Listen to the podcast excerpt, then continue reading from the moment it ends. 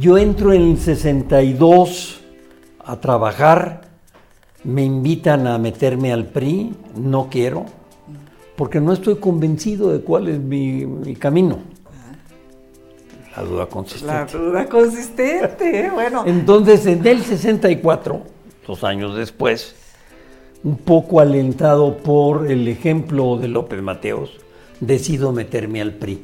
Me ofrece López Portillo ser candidato a la gobernatura de Sinaloa. Me lo ofrece delante Miguel de la Madrid, de Ramón Aguirre, Carlos Salinas, etc. Me dice, Paco, me dijo, ¿usted quiere ser gobernador de Sinaloa? Le dije, la verdad sí, presidente. Me dije, pero no estoy listo. Me dijo, ¿qué? Me dijo, ¿que no está usted qué? No estoy listo, presidente. Ya como gobernador de Sinaloa y, y la familia, por ejemplo, ¿qué tipo de seguridad tenían? Fueron obviamente años muy difíciles. ¿Qué fueron años muy difíciles? Tres veces nos trataron de matar. Este, ¿Cómo fue eso? Chavalazos. ¿En qué momento? O sea, llegando al trabajo o en, la familia o No, no, no, en Sinaloa. pero iba con su familia o Con mi solo. mujer. Yo conocí a dos Rochamoyas. A un Rochamoya que fue rector de la Universidad Autónoma de Sinaloa, por quien yo tenía respeto.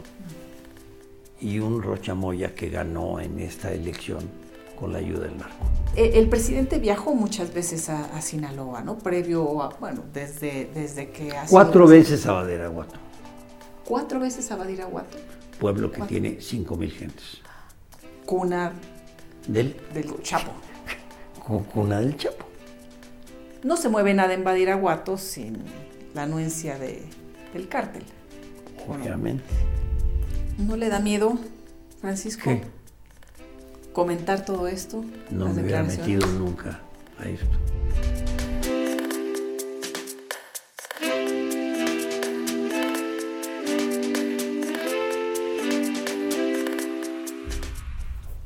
Aquí tomando un cafecito, platicando. Ya me empezó a adelantar algunas cosas interesantes sobre su vida. Un hombre con una trayectoria. ¿Qué les puedo decir? Pues que está dispuesto a no callar nada, me dicen. Me dicen, porque está por ahí cocinándose un libro muy interesante. Francisco Labastida, gracias por recibirnos eh, aquí en, en su oficina. Con mucho gusto. Elisa. Con mucho gusto, con el afecto que le tengo a usted, Gracias. con el respeto que tengo a su trabajo profesional, con mucho gusto. Gracias, Francisco. Pues yo eh, tenía muchas ganas de, de platicar en esta serie de entrevistas que estoy haciendo con usted porque eh, es conocer a los personajes que han marcado la vida de nuestro país y que de pronto conocemos tan poquito de ellos. Sabemos, por supuesto, sus, eh, sus puestos, eh, lo que han desempeñado, lo que han hecho, pero ¿qué los ha formado? público. Lo público, ¿qué los ha forjado? ¿Por qué piensan como piensan? ¿Cuáles son aquellos momentos que los han marcado? Y me da mucho gusto porque, pues, eh, usted está en un momento de su vida en donde lo veo igualito, Gracias. Como siempre. Con pero algunos con- años más, Con algunos años más, pero por lo mismo con más sabiduría. espero. O, o cómo, cómo- cómo se siente? A mí parece que es relativamente fácil saber qué es lo que va uno a hacer en la vida cuando tiene definido qué es, qué quiere Sí. y cómo es. Sí. Yo procuré saberlo lo más rápido posible. Creo que lo procuré saber a los 17 años. Muy jovencito. Sí, porque yo creo que un poco las circunstancias me obligaron a ello. Ah, Eh, me ofrecieron, mis, mis padres tenían alguna posición económica eh, desahogada. Me metí a psicoanálisis a los 17 años. Ah, caray, Sí. eso sí, no bueno, lo sabíamos. para conocerme, para conocerse mejor. Porque a la edad de 17 años o 18 años, Sí. usualmente toma uno decisiones para las cuales no está preparado. Entonces dije, me voy a conocer mejor y voy a ver qué quiero en la vida. Entonces decidí que no era el dinero el objetivo de mi vida. Es más, decidí meterme al servicio público en esos términos, como servicio público. Sí. Yo nunca pensé eh, que me metía en la política, pues.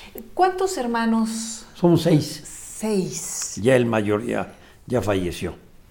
Los demás viven Sí. todavía. ¿Y ustedes El mayor es Jaime, que Jaime fue es muy famoso. Jaime el famoso. bueno, su primer Bueno. libro lo publicó a los 19 años. Bueno, el famoso es usted. No. Sí, sí, sí, bueno, hay que decirlo. Sí, sí, sí. Pero, pero Jaime eh, eh, es un hombre también. Fue presidente de la. Academia Mexicana de la Lengua, Sí. fue director de la Escuela de Filosofía, fue director del editorial Siglo XXI, fue, es decir, ha tenido una carrera en el campo de las letras y la filosofía muy brillante. Entonces, el mayor, ¿cómo se llamaba? Eduardo, Ah, es él. es este que Es está aquí. él. Sí, Es este. qué bien, qué bien. Es su hermano mayor. Es el hermano mayor. ¿Y él murió hace cuánto? Hace tres años. Ah, poco. Sí. Poco. Sí, sí, sí. Y, y, eh, después, ¿quién sigue? ¿Jaime? Luego sigue Jaime, luego sigo yo, luego sigue Juan. Después mis dos hermanas, Sí. este, y ya. Y los nietos. Pues ya son familia grande, ya con Sí, eso. eran otras épocas. Eran otras épocas. Su papá. ¿a qué Médico. se- médico. Eh, se hizo lo que se le podría llamar en la carrera general una maestría.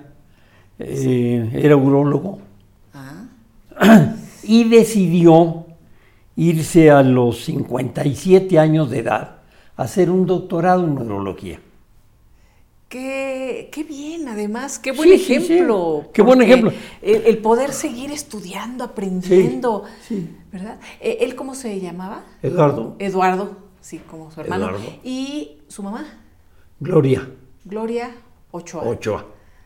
¿Ella a qué se dedicaba? Pues a... Manejaba de en verdad los negocios de la familia. Sí. Eh, de los dos lados de la familia les quedó algo, les llegó algo. Mi bisabuelo tuvo un ingenio, una fábrica de alcohol, muchos miles de hectáreas, pero tuvo un hijo que fue bastante distraído. Este, se dedicó sí, a tener caballos de carreras y novias. Este, O sea, despilfarró un poco. Sí. todo. Entonces, eh, realmente... Entonces mi, mi madre dijo, "Us- yo quiero que ustedes estudien y aprendan el valor del, del Ah, trabajo. Qué bien. Entonces, por ejemplo, no O nos sea, daba, no nos daba domingo. Nos ganábamos el, lo poco dinero que teníamos para la semana lavando botellas en las farmacias de la familia. ¿Sí? Qué bien. Para que Cada quien- aprendiéramos Sí. el valor del trabajo. ¿Ella, ¿Ella vivió algunas carencias? ¿Mi ¿Cuánto? madre? Sí. No tanto. Pero, pero supo lo que era pues tener que No, supo lo que era perder una gran fortuna. Mm. Gran fortuna.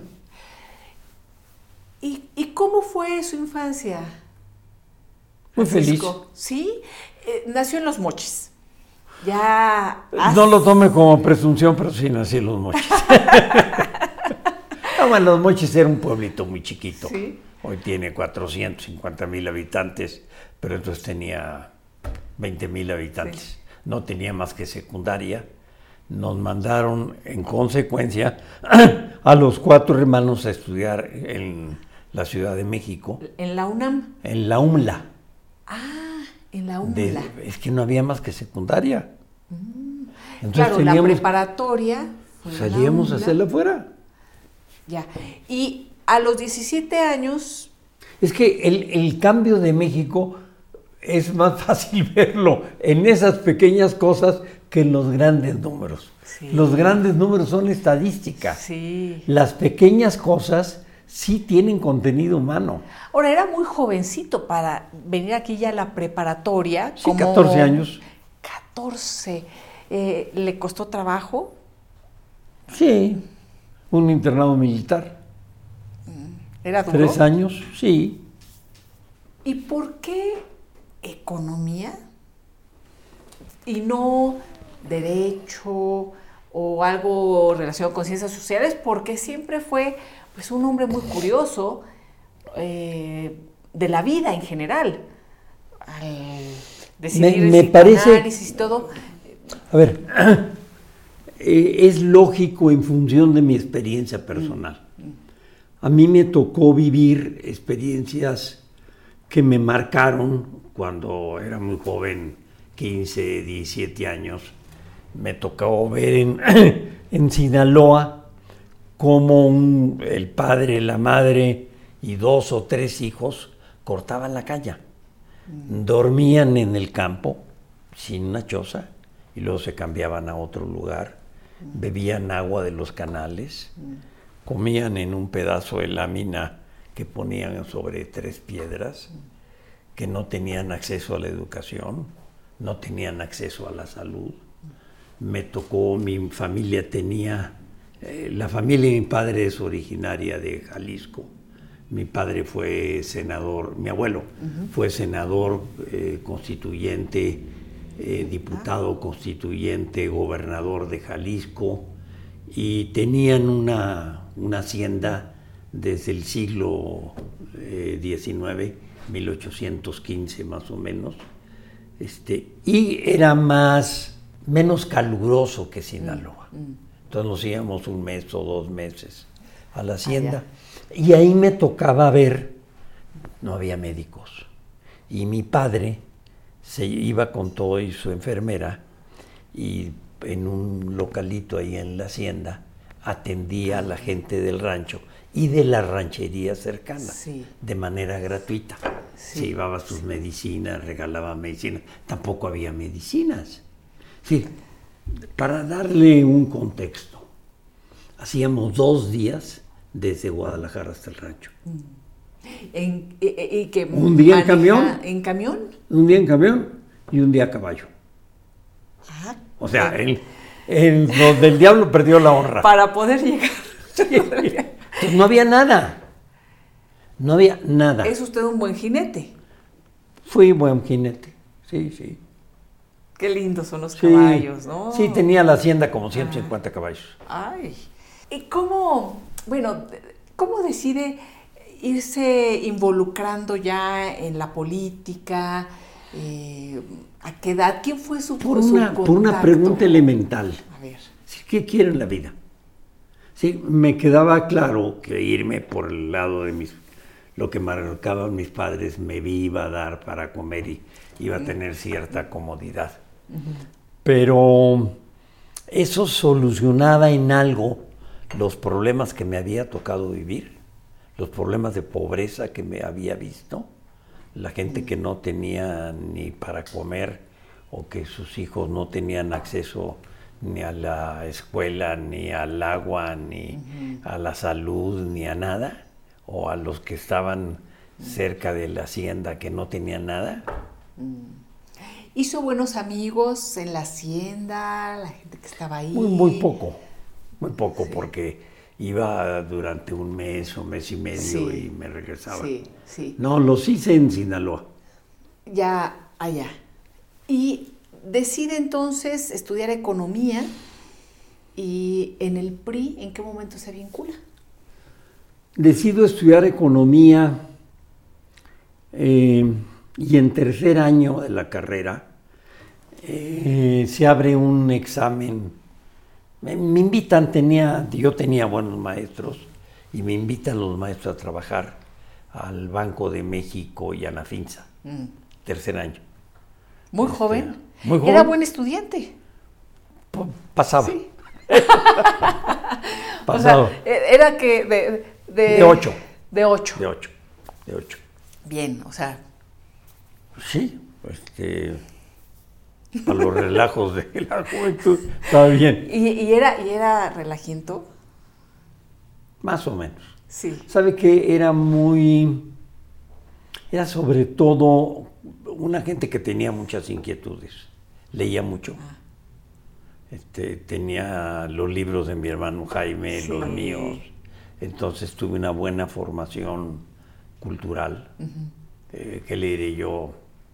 Yo creo haber leído toda la novela y los cuentos de la Revolución Mexicana a los 19 años de edad. Y a los grandes escritores ingleses, este, franceses, españoles a los a esa edad, Sí. 20, 21 años de edad. ¿Y otro- sabía otros idiomas? No, No. no. Ahí sí, em, yo creo que parece, se frustraron. ¿Y nunca, nunca estudió después algún otro idioma? Sí. ¿O- sí, Sí. ya después más grande. Sí, eh, estudié primero francés porque me gané una beca para irme a estudiar a, a Francia dos años, a la Escuela de Altos Estudios, Ah, qué bien. y decidí eh, declinar porque estaba en crisis mi matrimonio y dije, no, es momento para irme. ¿Qué ya estaba casado. Ya casado, porque se casó en el Tenía 77. 20 años. Ay, bien jovencito. Sí, Muy jovencito. yo pensé que estaba haciendo la primera comunión. Y sí, pero No, sí, ni muy modo. joven. Sí. ¿Y qué pasó con la crisis matrimonial? ¿Declinó? Lo que ocurre es que, eh, y eso pasa con, muy frecuentemente Sí. con los jóvenes, maduran en sentido diferente. Sí, Maduramos en sentido Sí. diferente. Y maduramos en sentido diferente. sí. Eran muy jóvenes. Muy jóvenes. Entonces, ¿es un primer matrimonio? Mi segundo matrimonio llevo 36 años con él. Que es Uriarte. eh, María, sí, María Teresa María Uriarte. Teresa. María Teresa. Sí, ya llevan toda una vida. que lleva una muy buena relación con mis hijos. Y yo con los hijos de ella. ¿Y no tuvieron hijos? No. Decidimos no. Son sus hijos, mis hijos, y ahí Y le ahí, paramos. sí. Eh, No, no era razonable. Sí. Y del primer matrimonio, ¿tuvo dos hijos? Tuve cuatro hijos. Ah, ¿cuatro? Cuatro. Las gemelas, Rocío y el Pancho. Sí. Ah, son gemelas. Sí. Qué bien. Eh, bueno, un matrimonio, pues sí, de muy jovencitos. Sí, pero déjeme contar algo muy, muy difícil de entender. A ver. Cuando tendría como 24 años, 25 años, lo que es normal, mm, entra en crisis y entonces mm, decido otra vez ir al psicoanálisis. Sí. Este, para- Está bien, ¿verdad? Sí, sí, sí. es- medio loquito, ¿verdad? Eh, no, no, Sí. no, al contrario, los que no. Para ver si podía salvar mi matrimonio. Con el propósito de poder salvar el matrimonio. No avanzó. Llegó a la conclusión, me dijo el psicoanalista, me pidió que mi ex señora fuera a ver también al Ajá, psicoanalista. Dijimos, no hay solución. Bueno, les dio, les dio el sello de ya, hasta aquí, ¿verdad? No. Me dijo, si usted decide si se sigue casado este, y si quiere ocuparse del estudio y de la formación de sus hijos o se separa. Y continué 15 años casados. Como perros y gatos. Bueno, Uy, sí, a ver, sí. porque vea que tengo alma masoquista. O, o perseverante, pero bueno, pues ya hasta el final no, no, no, no se pudo. Eh, entonces, 15 años más. em, de Pero sabiendo que no había solución, ¿eh? Porque por la, eh, la tradición, el No.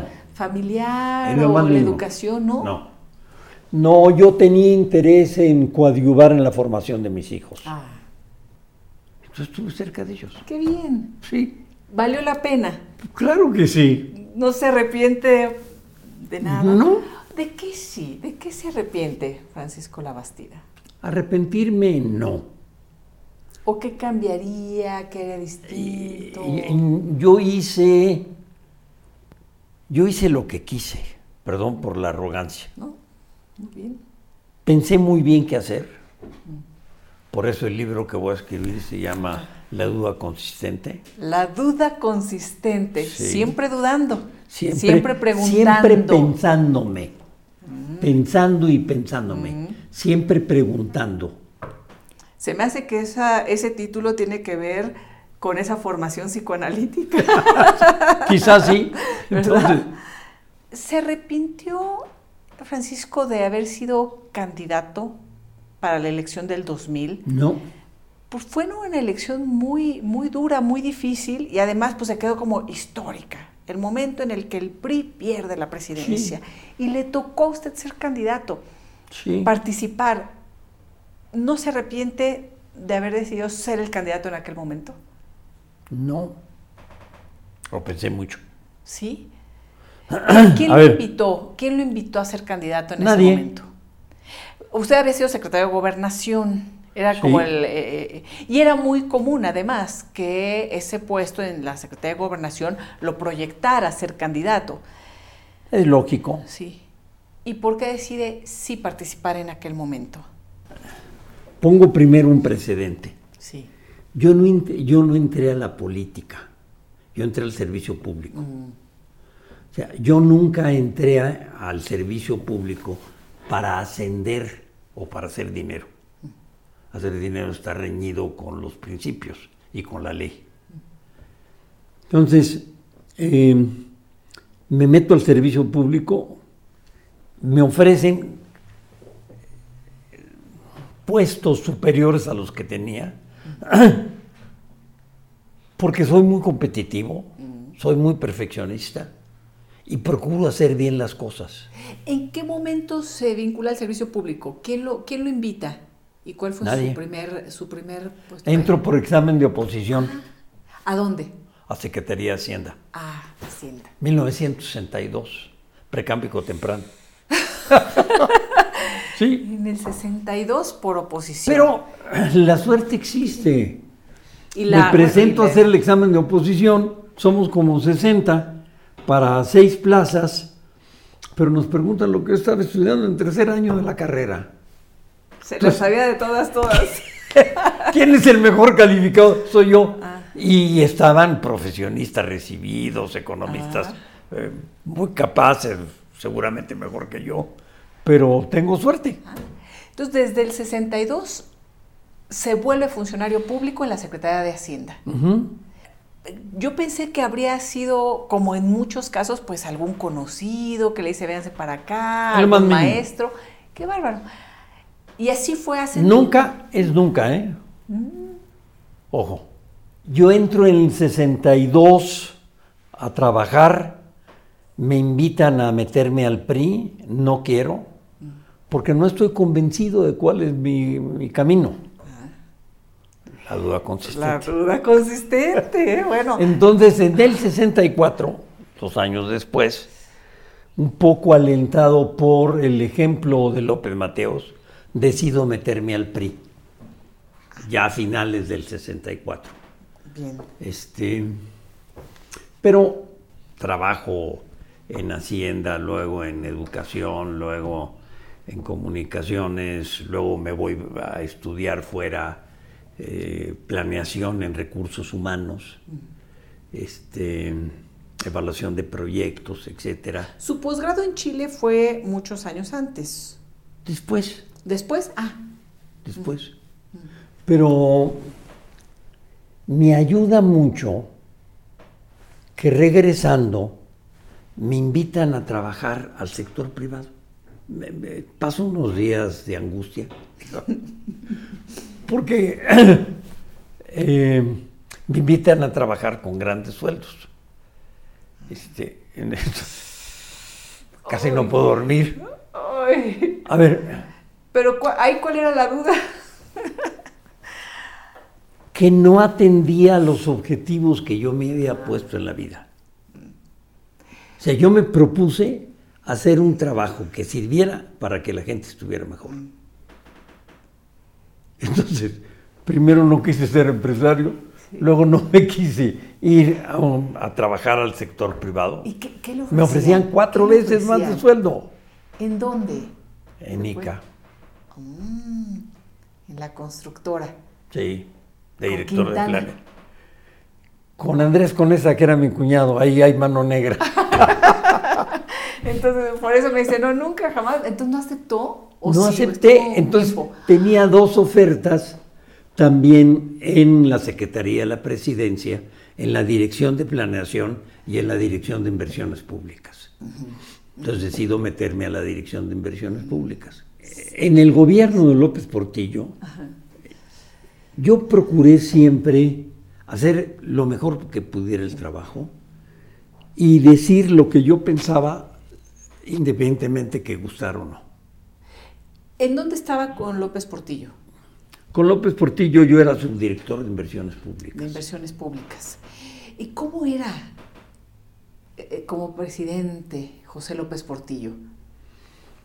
Era un hombre de mucho carácter, mucha presencia, por lo menos pública. Eh, era muy inteligente y muy culto. Muy, leído. Le gustaba. Muy inteligente y muy culto. Y, y, sí, pero me imagino que no era fácil contradecirlo o decir, oiga, por aquí no. No, era difícil con Echeverría. ¿Con Echeverría más? Con Echeverría mucho más. Ah. Él me ofrece, López Portillo, me ofrece ser subdirector general de Pemex. Un puesto de buen nivel, digamos. Sí. Este, me voy a platicar con Jorge Díaz Serrano, le pregunto qué quiere hacer en Pemex. Me dice, yo quiero hacer esto, quiero elevar mucho la producción.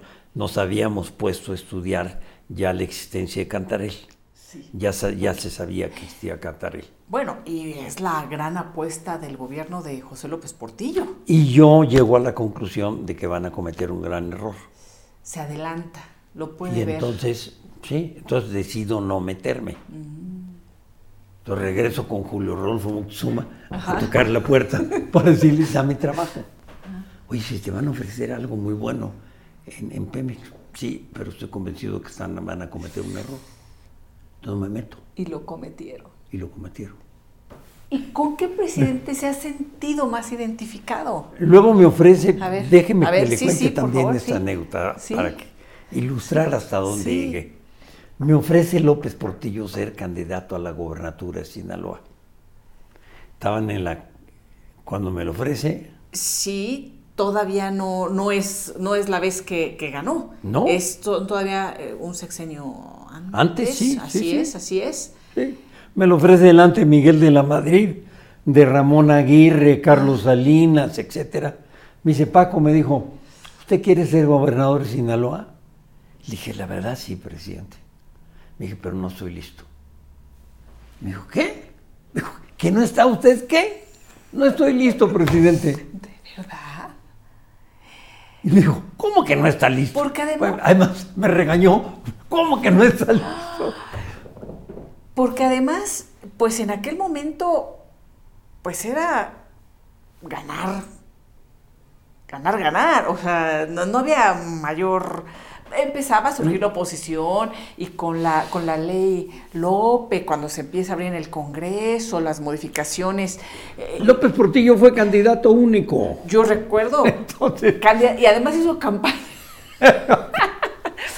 Ahí sí, eh, yo, recuerdo que, era como ya el poder absoluto. ¿Será que ese poder absoluto se vuelve un boomerang, Francisco? Porque llegar así con Yo creo que los gobiernos de un solo hombre son profundamente dañinos para ellos, para el servicio público y para el país. ¿Es lo que estamos viviendo ahora? Sí. Con sin duda. Manuel. ¿Se repite la historia?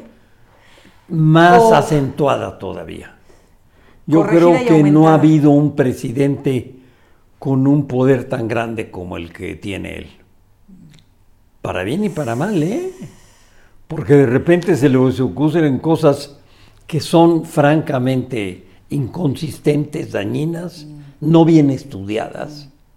Tiene la prisa de que las cosas se terminen rápido y no da tiempo de estudiarlos. Entonces quiere que las obras se hagan en el tiempo en el cual usualmente se estudian. A ver, hay un tema muy delicado, Francisco, y curiosamente teníamos planeado esta charla y de pronto se vuelve Francisco Labastida escándalo nacional por declaraciones que da en entrevista con Carmen Aristegui en relación a la situación presente. Y, lo comento porque estamos haciendo pues esta, esta similitud o, estos aprendizajes que no hemos llegado a aterrizar del poder concentrado en un solo hombre, de tener mucho dinero, eh, y hablo del presidente de la República, en un sistema presidencialista. Este gobierno no tiene mucho dinero, ¿eh?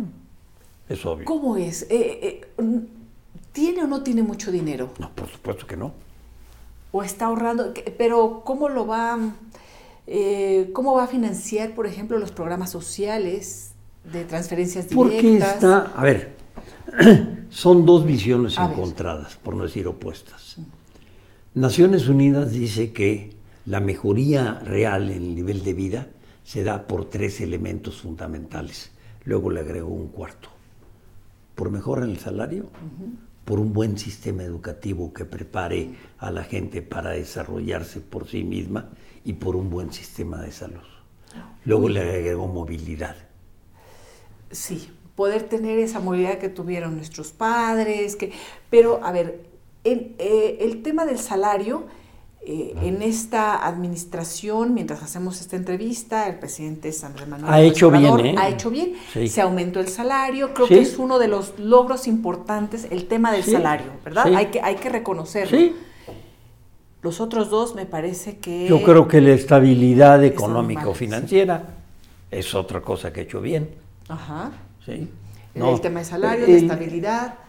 E, e, es que es muy difícil expresarlo, pero a ver, las cosas que ha hecho, las ayudas sociales, la refinería, este, el tren Maya, el aeropuerto, etcétera, ha sido sacrificando otras. Porque no, no ha tenido dinero en exceso. Entonces, ¿qué ha sacrificado? Le quitó el 35% del presupuesto al sector salud. ¿Cuál es la consecuencia? Hubo 650 mil muertos en México. No, sacrificios, terribles. pero como sí. terribles. ha deshecho, cancelado, cerca de 28 de programas al sector agropecuario. Que también le sabe al tema agropecuario Francisco Labastida, pues secretario eh, en el ramo, estaba con, un, con una, no voy a decir un mérito, una característica. Logramos que la producción agropecuaria, y no me estoy echando ninguna flor, yo me encargué de copiar los mejores instrumentos mm. en Estados Unidos, en Europa, en Japón, los mejores instrumentos del mundo, los copié y los adapté. Mm. Es más fácil copiar que, que crear, ¿eh? Mm. Luego los va Claro, adaptar las cosas buenas, adaptarlas a la realidad de, los dos países, Entonces, eh, ese proceso me, o nos permitió que el, sector agropecuario fuera el sector que más rápido creciera de todo el país. Mm. Durante 20 años, ¿eh? Porque los secretarios de Agricultura siguientes tuvieron la inteligencia, la sensatez de decir, si esto funciona, ¿para qué lo cambio? Claro. E, el presidente López Obrador, en ese sentido, ha sacrificado muchas cosas y más allá de lo que se pueda ver de dos bocas, la construcción del tren Maya, también hay que evaluarlo en relación a lo que se dejó de hacer, a esos, sacrificios. una cosa muy obvia, usted igual que yo tomamos el avión, le bajan el número de plazas, creo que 35 o 40% del control aéreo. Consecuencias, un día vamos a tener un accidente, espero que no, espero equivocarme, pero hay, problemas cotidianos este, de prácticamente varios al año, varios, 20 al año, una cosa así, de que no ha habido un accidente de consecuencias fatales porque Dios es grande. Pero es un presidente muy popular. La sí, por supuesto. si reparte 21 millones de apoyos, no ser popular. este Perdón, se gasta 500 mil millones de pesos. A ver, ¿cómo se evaluaría ese, ese, eh, esos apoyos directos? Porque mucha gente dice, pues está bien, porque es una forma de redistribuir la riqueza. ¿Es así? Sí y no. A ver, tercera edad, déjenme segmentarlo. Totalmente de acuerdo en que se entreguen Se directamente. tienen que ¿no? dar. Claro. Porque no es una gente que pueda trabajar y en función de su trabajo y esfuerzo poder Así es, desarrollarse. así es. Se justifica. Son personas que ya nos dieron lo mejor de sí, que ya eh, trabajaron, que ya no van a tener esa misma posibilidad, que a lo mejor, ojalá, además, siguieran trabajando eh, Sí, pero toda no- la vida, pero es muy difícil en este país. En fin, está bien. Me Está bien. parece que es una política Ahora, pública. déselo a jóvenes con la esperanza de que los conduce por un buen camino. No ha ocurrido así. Primero, al regalarles dinero, les mata el espíritu del esfuerzo de trabajar. Perdón, que yo acude al ejemplo de que me ponían a lavar, de que No. me ponían a lavar botellas, Las botellas. porque entonces se vendían muchos de los productos médicos y de belleza en botellas, ¿sí? Que las lavaba Sí. uno para este, que sirvieran. Tiene que aprender uno el valor del dinero y del esfuerzo.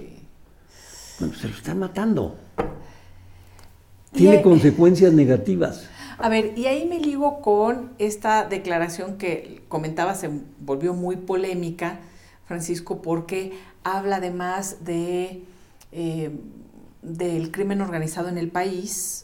Y lo, y lo ligo porque el presidente dice que dando oportunidades y, y- y manejando este gravísimo problema, atacándolo de raíz, que es con los jóvenes, dándoles esas oportunidades, no se van a ir al crimen organizado. Y además de esta situación que estamos viviendo, en donde el crimen pues está ganando terreno Domina amplias domina- zonas del país. Totalmente, y eso ya hay que decirlo. Estamos casi en guerra civil. Eh, Es el principal problema del país, número uno. mm, A ver, el no haber aceptado la candidatura a ser gobernador Con me López permite, Portillo. con López ajá, Portillo, en aquel momento. me permite, por varias insinuaciones de Miguel de la Madrid, ya candidato, deducir que tengo posibilidades de ser candidato y meterme a estudiar el tema de seguridad. Digo, no puedo resultarle a Miguel de la Madrid con la misma respuesta. No estoy preparado. Digo, Exacto. no me, no me la va a comprar. Entonces, me pongo a estudiar seguridad pública Se preparó ese, ese lapso de tiempo Cuatro de años. López Portillo a De la Madrid para ser candidato a siendo, su siendo secretario de Energía, con los mejores de la Procuraduría, mm. que eran muy buenos. Sergio García Ramírez era espléndido Don procurador. Este, con los mejores del ejército, con los mejores de la marina, con los mejores españoles, con los programas, conociendo los programas, con los mejores de Estados Unidos, CIA, FBI, se portó muy bien el embajador, este, y con los del Mossad. Me traje tres semanas a los del. Mossad a México. El único país que le vendía petróleo a Israel era México. Entonces le dije al, al embajador, oye embajador, ya tiene presente que el único país que le vende petróleo este, a Israel es México. Sí, claro, estamos muy agradecidos, no sé qué. Ok, nada más que amor con amor se paga, ¿eh? Usted lo dijo antes. Sí.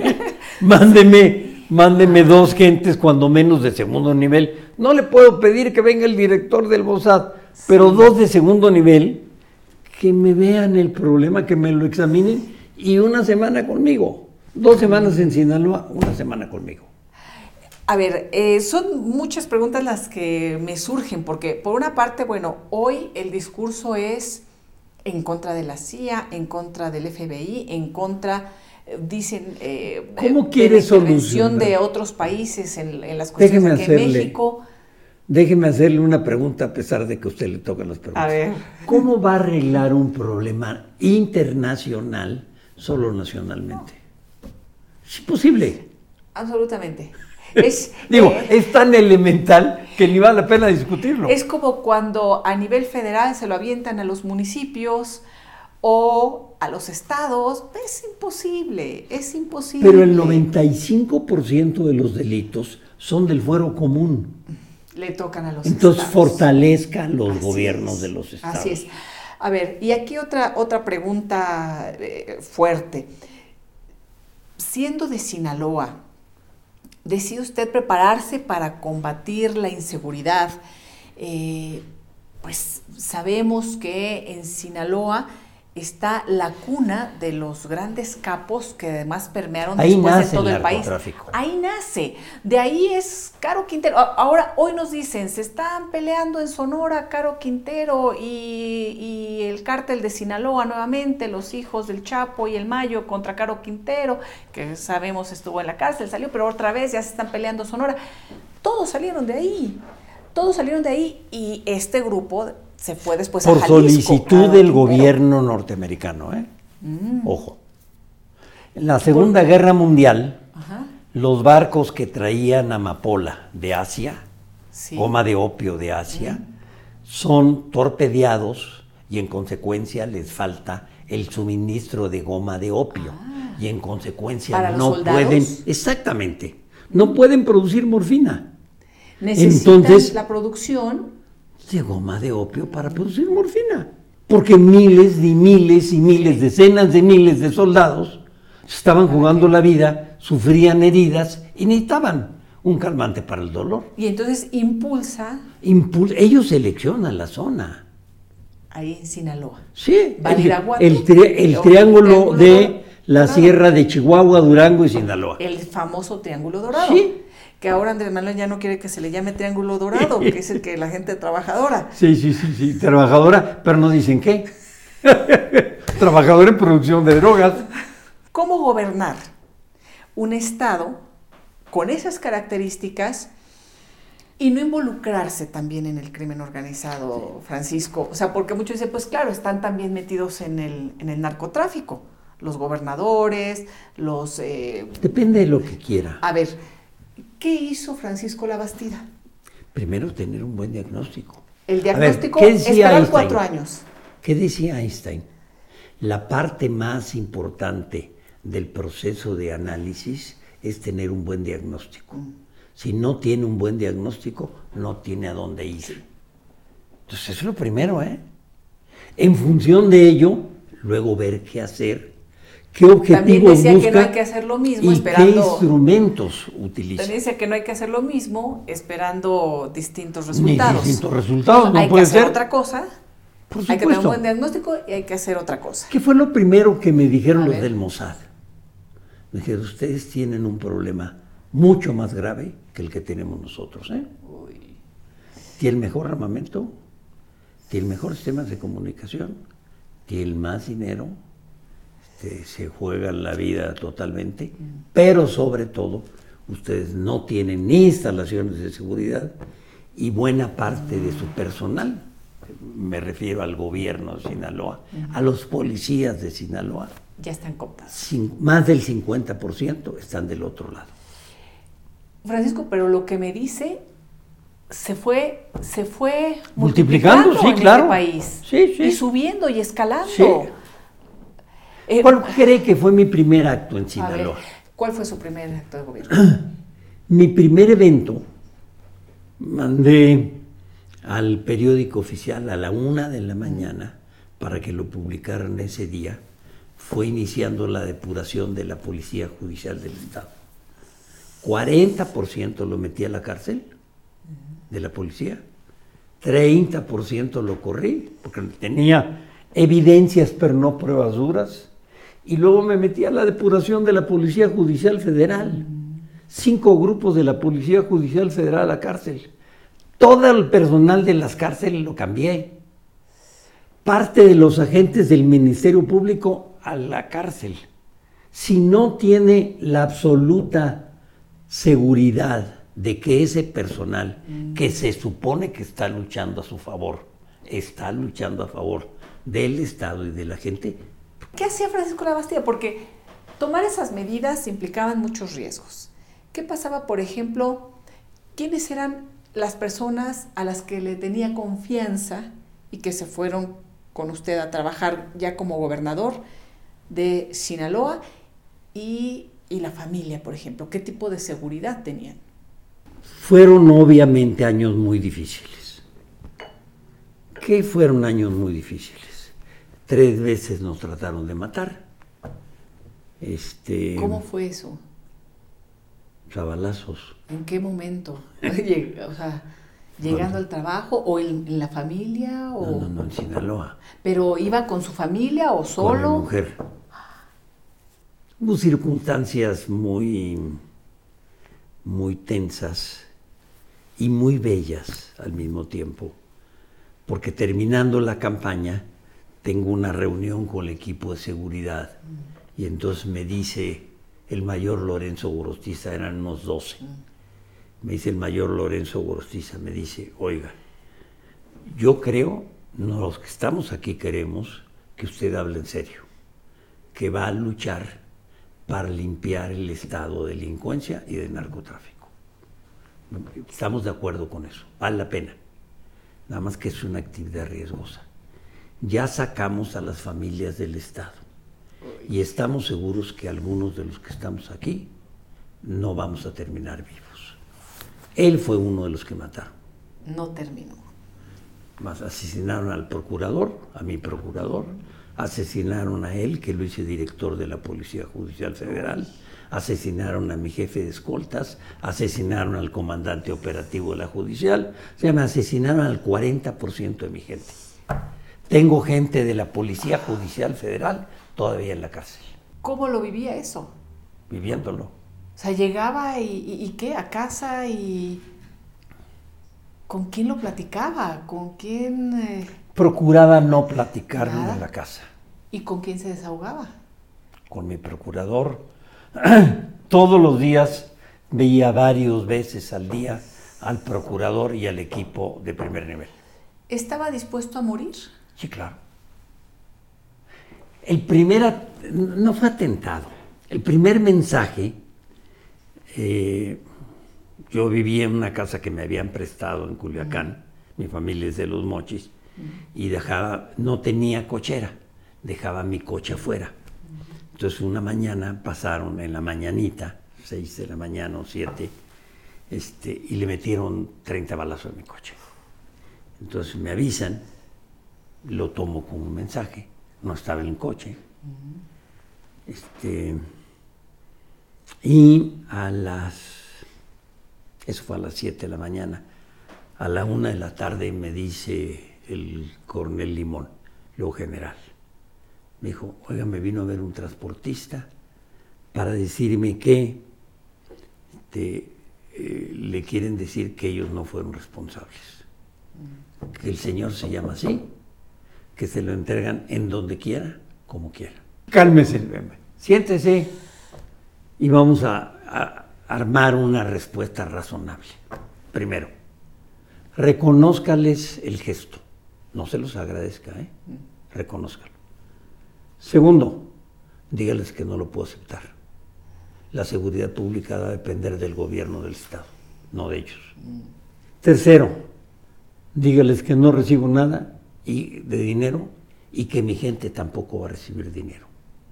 Que si alguien llega a pedirles dinero, pueden disponer de él como quieran, que me avisen nada más. Y que se lo voy a decir a mi gente. ¿eh? Cuarto, este es el primero y el último mensaje no va a haber grupos protegidos ni grupos perseguidos. La ley es pareja para todos. ¿Qué hace uno cuando protesta? Dice, cumplir y hacer cumplir la constitución y las leyes que de ella emanen. Nada más. ¿Sabe cómo se comportó la delincuencia? A ver, ¿qué, qué hicieron? En Sinaloa. 90% para abajo los secuestros. 90% para abajo los asaltos bancarios, casi 40% para abajo los homicidios. Cuando fui secretario de gobernación, 90% para abajo los secuestros. El secuestro es un delito muy ofensivo, muy... desgarra. Siempre le he dado prioridad. Sí. ¿Sí? sí. Y dejé los homicidios en 10.400 estaban en 13.700, los bajamos a 10.400. La, me- recuerdo que en aquella elección eh, hubo candidatos muy reconocidos de las distintas fuerzas. Eh, Maquío, Cloutier, La de. La de Sinaloa como Sí. gobernador. Y el actual gobernador, ¿verdad? Sí, Rocha también. Moya también Sí. estuvo ahí. Sí. Se van Sí. reciclando. Simbólico. simbólico, en aquel entonces no Simbólico, ganó, no, simbólico. no, pero la, la- eh, la pugna estaba con, con Cloutier y, con, y entre usted. ¿Qué opina de Manuel Cloutier y qué opina de Rocha Moya, el actual gobernador? A ver, voy a referirme primero a Manuel Cloutier. Manuel Cloutier en algunas cosas pensábamos diferentes, pero nosotros pensábamos igual. Es decir, yo tomé las banderas de Cloutier y las hice mías, o parte de las banderas de Cloutier y las hice mías. La lucha por la democracia que Cloutier llevaba, yo la hice mía.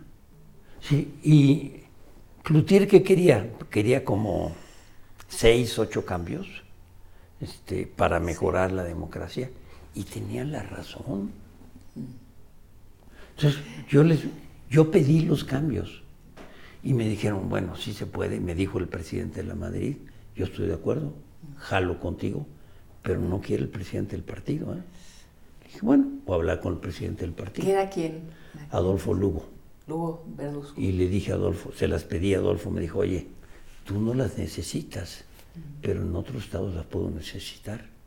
Bueno, Adolfo, te las voy a pedir en público. Si no me las das, si no me dices que sí, yo voy a renunciar a la candidatura, porque yo nací siendo gobernador. Me queda claro que después que yo renuncie a la candidatura, diciendo que renuncio porque el partido se opone a la lucha por la democracia, Uf. tú y yo vamos a tener un problema. Yo estoy dispuesto a correrlo, ¿eh? ¿Y lo hizo público? En Por campaña? supuesto que sí. Ah, Y fue la primera vez en el estado de Sinaloa que se usaron las urnas transparentes. sí, es cierto. Después quité una segunda reforma, el 8% que tiene la primera posición. Hoy todavía tenemos que el partido que tiene más diputados o más senadores tiene 8% adicional. Yo lo quité en 1991. Y, y- y sigue la discusión. Recuerdo, ¿ha comentado algo con Tatiana Cloutier, por ejemplo? Sí, Sí, sí. sobre su padre, sobre... Sí, Y sobre su otra hermana, y con la otra y hermana. con la otra hermana. La lleva bien, le. A ver. Así, de Tatiana. Obviamente, sobre todo por el accidente que tuvo él, Sí. eh, la relación es, eh, digamos, a veces cordial, a veces... Yo me imagino que, en fin, están un poco todavía afectadas por el accidente. Yo, yo recibí a su papá en el Palacio de Gobierno de Sinaloa. Yo lo recibí Francisco, ¿y fue y accidente? procuré gobernar para todos. Sí. ¿Fue accidente o fue homicidio? Fue accidente sin duda alguna. A ver, se lo voy a platicar. Manuel Cloutier, eh, junto con Calvo, el diputado Calvo, se fueron al aeropuerto para tomar un avioncito e irse en avión a Mazatlán. Se encontraron con que había mucha nube, era la época de lluvias, y el piloto estaba autorizado para volar por vuelo visual, pero no por instrumentos. Entonces no pudo tomar el, el avión. Se fueron en carretera, a toda velocidad. En el camino, el calvo que iba manejando metió las llantas de- en el acotamiento y en donde había pasto. El coche se colió y se fue de reversa y chocó contra un camión que venía subiendo a 10 kilómetros por hora. Y, se- y se, se pegaron Sí. con, con la cajuela del coche Sí. y murieron instantáneamente. ¿Quién puede planear un homicidio así? Ninguno. Sí. Lamentable, lamentable. Yo fui a presentar mis respetos y sigo diciendo que Manuel es un hombre respetable porque fue congruente y consistente con sus principios y sus valores. ¿Y Rocha Moya? En aquel momento candidato con muy poca votación, pero hoy ya gobernador. Mire, perdón por decirlo en estos términos, yo conocí a dos Rocha Moyas. A un Rocha Moya que fue rector de la Universidad Autónoma de Sinaloa, por quien yo tenía respeto. Y un Rocha Moya que ganó en esta elección con la ayuda del narco.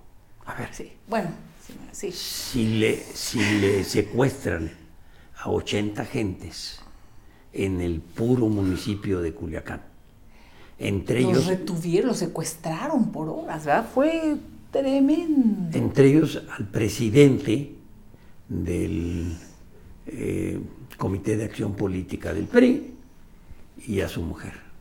Y les dicen, si ustedes ganan, los matamos.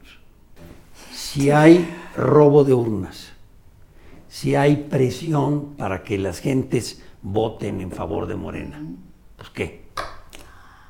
Si en la noche el candidato a, a gobernador les dice, les quiero pedir, yo lo vi, les quiero pedir a los que secuestraron a las gentes que no los devuelvan. Son gente buena, no le hecho daño a nadie, ya ganaron. Les pido con humildad, dos veces lo dijo, les pido con humildad que me devuelvan a la gente, por favor. Uy, qué, qué duro, Francisco. ¿Y qué pensar de la invitación que después hace el presidente a, a Kirin Ordaz como embajador? Yo creo que es un poco el pago del sometimiento, de la ayuda, porque le dieron ayuda para que ganara. Comentó también eh, que... Si el PRI tenía dudas sobre ello, en ese momento debía actuar. Mm. No cuando toma una embajada. ¿Ahí ya qué? Pues, a ver. La expulsión, ¿qué caso tiene? Pero, pero, oh. ¿por, ¿por, qué razón? Mm. ¿Por qué toma una embajada? Sí. O sea, estamos en otro partido y no nos vamos a ayudar, no vamos a hacer que el país esté mejor. Y además, el presidente viajó muchas veces a, a Sinaloa, ¿no? Previo a, bueno, desde, desde que... Cuatro veces a Badiraguato. ¿Cuatro veces a Badiraguato? Pueblo que ¿Cuatro? tiene cinco mil gentes. Cuna del, del Chapo. Cuna del Chapo. No se mueve nada en Badiraguato sin la anuencia de, del cártel. Obviamente. Ese saludo que tuvo con la mamá estaba coordinado o no? O sea, si no se mueve nada. A ver, en la comida estaba el hermano del Chapo. En la foto que se ve Sí. de los taquitos o eso algo está Sí. Está parado ahí. Y, y- y- y no tienen protección de las Fuerzas Armadas. Yo dije, hay indicios. Sí. Nunca dije, está metido. Dije, hay indicios. Ahora, muchos criticaron eso. ¿Por qué dice que hay indicios? Si tiene Por pruebas que, que los estamos- presente Porque? Porque hay las pruebas, ¿a quién les toca investigarlas? A las fiscalías. Claro. Sí, la gente está un poco confundida porque a veces cuando alguien dice, es que si tienes pruebas, demuéstralo. No, es que cuando hay indicios, las fiscalías investigan. Pero la fiscalía, No, no quienes denuncian si es que acaso... con todo respeto, la fiscalía no sirve para nada. Sí, perdón, Gers está utilizando el poder para sus fines personales. ¿No le da miedo, Francisco, ¿Qué? Comentar todo esto? No me hubiera metido nunca a esto. En su libro va a contar a detalle... Ya lo tengo terminado. ¿Sí? Lo están viendo un abogado, simplemente para que no diga nada impropio desde el punto de vista jurídico. Jurídico. Eh, ¿Qué es lo que le parece que sería lo más revelador? No, ¿No? no tengo, Nada en particular. no. Dudas consistentes. ¿No? Y, y en esta pregunta que le había hecho si se había arrepentido de ser el candidato o no, Francisco, este, en donde pierde el PRI la presidencia, pierde Francisco la Bastida, ¿qué reflexiones se llevó, por ejemplo, esa noche a casa? ¿Qué hizo? Salió inmediatamente a reconocer el triunfo de Vicente Fox, eso sí lo, recuerdo. ¿Cómo decide ese momento? ¿Cómo lo vive? ¿Con quién lo platica? Básicamente con Tere. Con Tere, mi mujer. A ver. ¿Ahí en dónde eh, la conoce? Tere, Tere es la amiga de mis hermanas. Uh, ¿De toda la vida? Sí. Ah, Tere es la amiga de mis hermanas. Ella ya tenía algunos años de divorciada. Tere la amiga de mis hermanas. Se reencontraron en la vida y se quedaron para siempre. A los dos nos gusta lo mismo. Mm. Nos gusta la cultura, el arte, etcétera. Pero tiene la ventaja de que no somos competitivos. Mm. Ella es doctora en historia del arte, especializada en cultura precolombina. Mm. Yo eh, me he metido fundamentalmente en el campo de la energía y de la macroeconomía se complementan, no compiten. Los complementos, nos complementamos. sí, Y con ella fue entonces con quien habló en ese primer momento. ¿Ya, eh, eh, pensaba que podría perder? Sí, no. Mm. Déjeme decir. A ver, ¿cómo vivió esa campaña?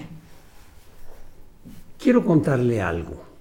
Ernesto Cedillo le diseña, a Ernesto Cedillo le diseñaron un proceso de elección interna en donde colocaron 68 mil casillas, tuvieron que contratar a 200 mil gentes, prepararlas, capacitarlas y luego organizar la elección. Eh, el presidente del partido este, y yo, yo era secretario de gobernación, le dijimos en tres ocasiones al presidente que estábamos de acuerdo en fortalecer y buscar la democracia, que él, que viéramos cómo lo podíamos hacer. Por ejemplo, hoy quieren una encuesta. Por ejemplo, una encuesta. Pero convertir a un partido en INE cuesta una enorme fortuna. Entonces, el partido no tenía dinero. Le dijimos, no va a tener dinero el partido Tres veces se lo dijimos. La cuarta ocasión le habló al presidente del partido y le dijo, oye, ya decidí hacerlo así y te quiero pedir tu lealtad. Hazlo como yo quiero que se haga. Tomó la red del presidente del partido y me dijo, oye, el presidente me pidió esto, yo le ofrecí mi lealtad, te quiero decir que lo voy a hacer así. Ok. Yo le renuncié siendo secretario de gobernación. ¿Siendo secretario de gobernación? Tres veces. No me tomó la renuncia, es decir, no me aceptó la renuncia. Entonces, una cuarta ocasión le renuncié por escrito. Aprovechando que él se fue a un viaje a Guadalajara, le hice mi renuncia y se la mandé. Entonces me habló este, Lievano Sáenz para decirme, oye, ¿qué es esto?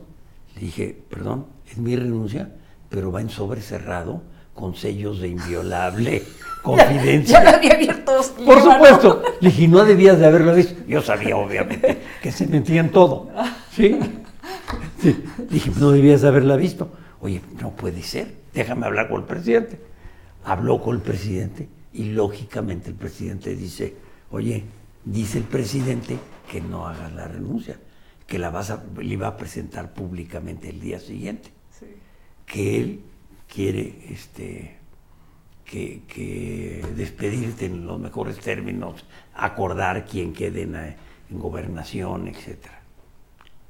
No lo presentes. Ok, yo lo espero. Concebimos los términos, adecuamos, coordinamos los términos de la renuncia.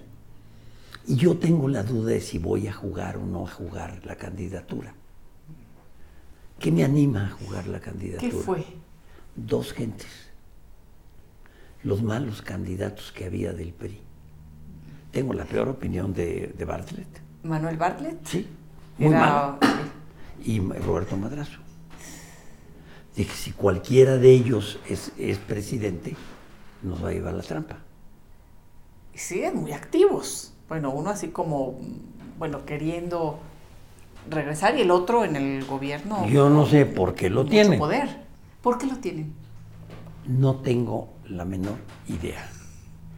Eh, yo creo que Manuel, eh, que tuvo serios problemas con el gobierno norteamericano Sí. por la muerte de Kiki Camarena, Sí. Está siendo investigado, ¿verdad? Dicen que tiene orden de presentación desde hace varios años. No puede ir a Estados Unidos. ¿no? Entonces, Roberto Madrazo o Manuel Bartlett, candidatos, y entonces dice Francisco Labastida, voy. Pero de, pero de discusión de varios días, Ah. de Y reflexión. abiertamente, No, con mi mujer. ah, sí. ¿Por Sí. qué? Porque si no busca el dinero, porque si no busca el poder, porque a ver, si hubiera buscado el dinero hubiera tomado cualquiera de las otras este, oportunidades.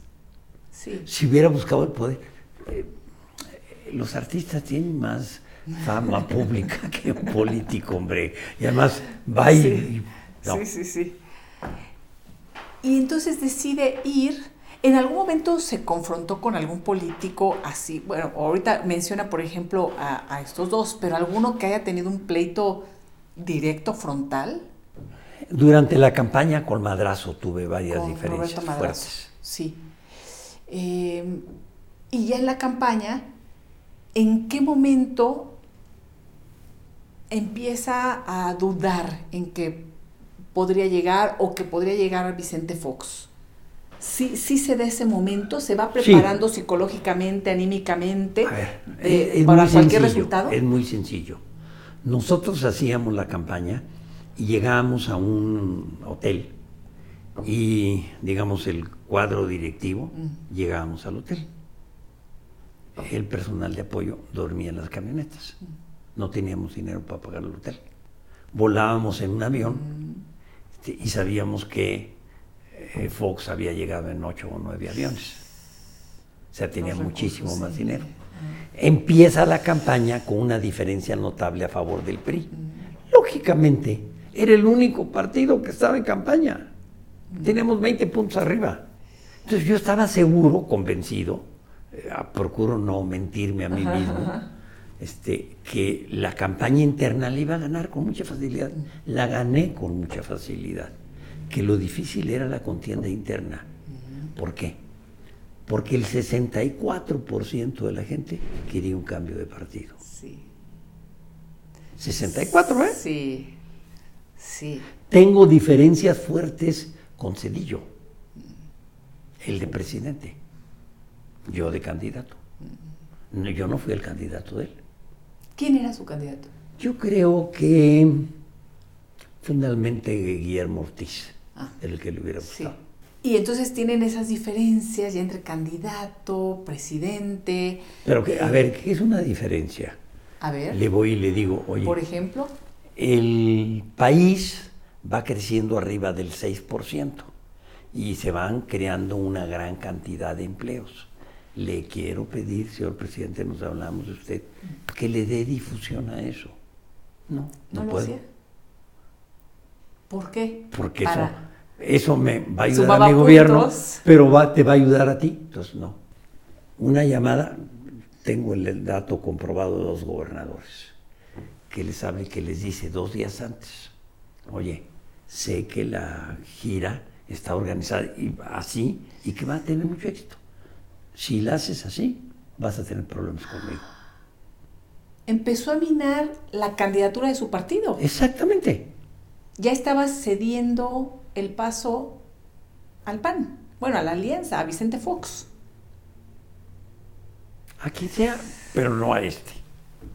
A quien sea, pero no al candidato del PRI. Ah, una ruptura fuerte, eh, eh, bueno, decisiva para lo que, lo que venía. Hasta donde Sí. entiendo, sí. Francisco, y recuerdo el debate la frase esta de lo que le decía Vicente Fox, ¿no? Y, que se volvió, bueno, no, no existían tanto, bueno, no existían las redes, sino se hubieran hecho memes y tantas cosas, pero se arrepiente de esa frase cuando consigna las frases que eh, decía Vicente Fox de usted. Sí, yo creo que estuvo, a ver. La eh, vestida y ¿no? Uno Porque lo decía Vicente Fox, pero usted lo repitió.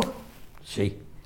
Pero siendo objetivos, porque lo que uno no puede perder es la objetividad. Sí. Hay una frase que a mí me gusta que dice que si uno engaña al de enfrente, hace una cochinada. Pero si se engaña a sí mismo, hace una tontería. Mm. Entonces, no debe engañarse a sí mismo, ¿no? Es regla sine qua non. Nosotros tuvimos un asesor de imagen que era una compañía americana, mm. Este, sugerida por mm, el presidente de la República. Eh, Cedillo dijo, tomen esta compañía, es muy buena, etcétera. Me parece que era buena, sin duda alguna, pero me parece que no conocía el país ni el contexto. Entonces, ¿hubo errores en eso? Sí. Eh, hubo errores internos. El equipo de campaña no conjugaba. Recuerdo que cambió. Lo cual ocurre con cierta frecuencia. Entonces, eh, uno tiene que ver qué fue de externo, qué fue interno. Se conjuntaron ahí. Y eso, visto ya en el tiempo, 22 años después, ¿qué representa para Francisco Labastida? ¿Un fracaso, un tropiezo o un logro ya personal? O sea, ¿qué, implicó en su vida? Bueno, eh, Terry y yo sabíamos, lo supimos creo siempre, que la presidencia es, eh, no me gustaría usar la palabra, pero quizás lo, lo exprese mejor, eh, la presidencia, si uno actúa tratando de servir, es un acto casi casi de sacrificio. Tiene el riesgo de que le afecten a los hijos, tiene el riesgo de que el matrimonio resulte afectado, este, tiene riesgos, tiene costos. Entonces, Ter y yo lo vimos siempre con, digamos, con prevención. Entonces, cuando vino esto, ¿qué hicimos? ese día A ver. nos tomamos una copita de tequila y bien. Sí. ¿En casa? ¿En casa? en casa y vamos a armar este, lo que tenemos que hacer. Tú y yo tenemos trabajo por hacer adelante. Sí. ¿Sí? Vamos haciéndolo anímicamente salieron fortalecidos? Sí. ¿O hubo momentos? Bueno, obviamente hay momentos duros, tristes. Sí. Este, sí, pero ya es agua que ya pasó por el río. Sí.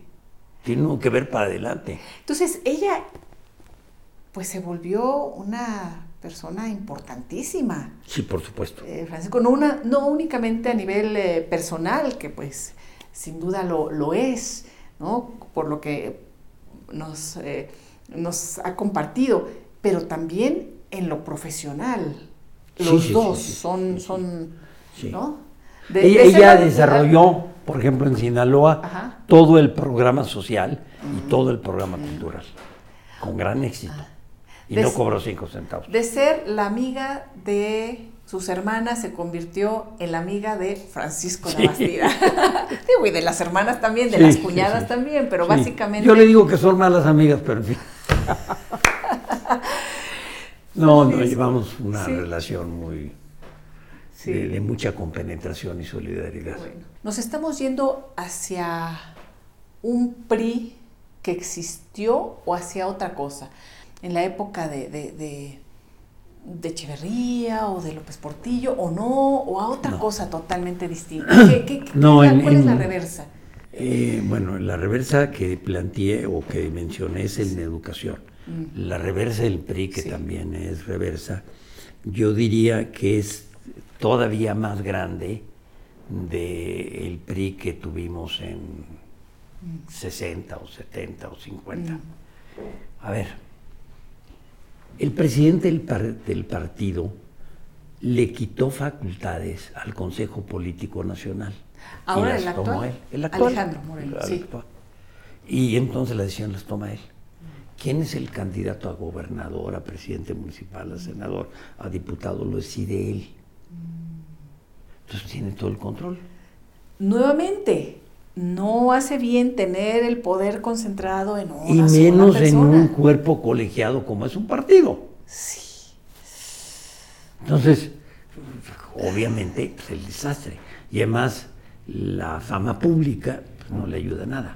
Por cierto, ahora que criticó al gobierno de Andrés Manuel, que hizo estas declaraciones, eh, que lo, pusieron, lo hicieron trending topic, eh, mm, gente de, de Morena, llegados, hablaron de su edad. ¿Se siente usted eh, disminuido o que falta algo? ¿O igualito a cuando tenía que edad? ¿Cómo No. se siente? A ver, con más experiencia, desde luego. Creo que más acertado también.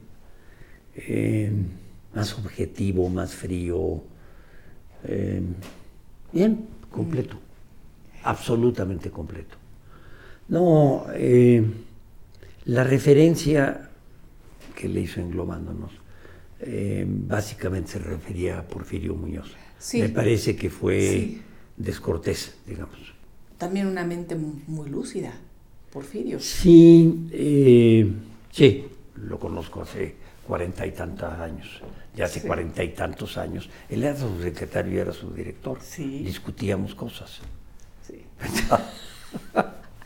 ¿Quién ha sido el mejor presidente o con el que ha trabajado usted? A ver, depende de las circunstancias.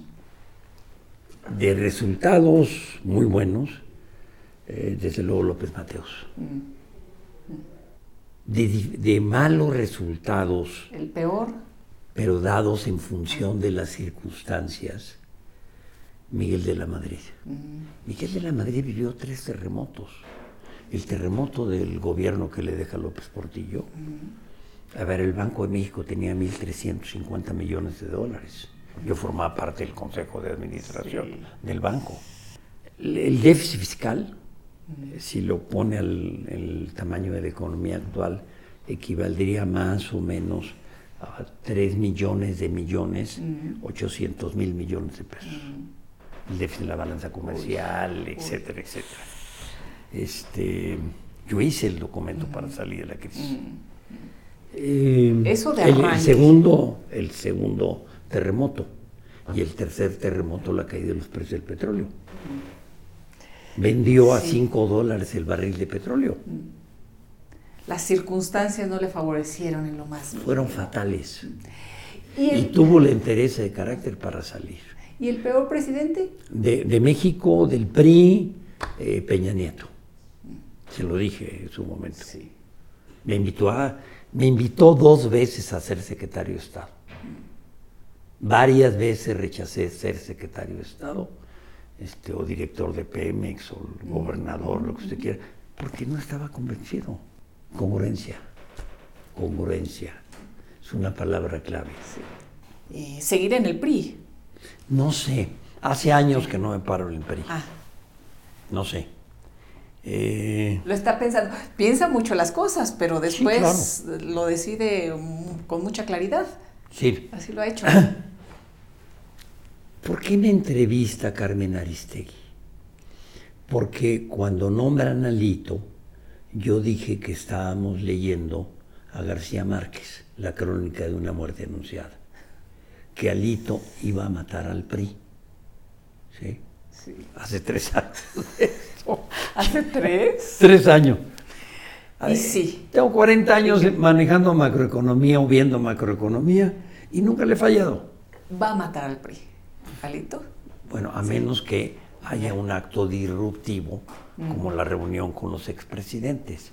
Yo creo que dado la terquedad de Alito, va a continuar por el mismo camino, lamentablemente. Uno quisiera que el país tuviera los problemas que tiene, yo no. ¿Quiere que regrese al pasado? Tampoco. O sea, ninguno de los dos caminos es el camino para que el modelo de México nos saque de las circunstancias tan dramáticas que vivimos. Es decir, hay que construir un nuevo modelo y hay que construir los instrumentos que permiten que ese modelo se haga realidad. En eso hay que estoy trabajando. Muchísimas gracias, Francisco Labastido Ochoa, por acompañarnos. Eh, nos vemos en la presentación del libro, pero si, si ocurre algo antes, ojalá. Algún acto disruptivo. Algún acto disruptivo, no sé, por ejemplo en el PRI, ahí vemos. Muchísimas gracias, gracias por acompañarnos. Muchas gracias. Salude a mi hija, por favor. Claro que sí.